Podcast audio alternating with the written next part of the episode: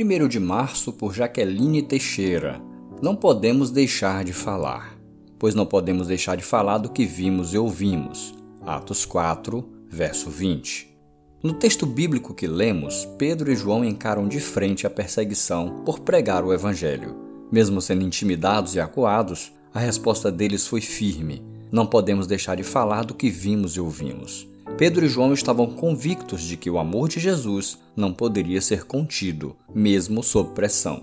Nenhum coração deve ser privado de conhecer a salvação que há em Cristo. Você já se sentiu envergonhado e desistiu de compartilhar publicamente sobre Jesus?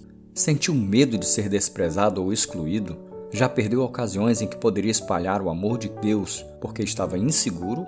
Bem, os discípulos nos ensinaram uma preciosa lição: falar é uma escolha. A despeito de qualquer reação negativa contrária à sua fé, decida se posicionar firmemente como cristão. Não há razão para se omitir.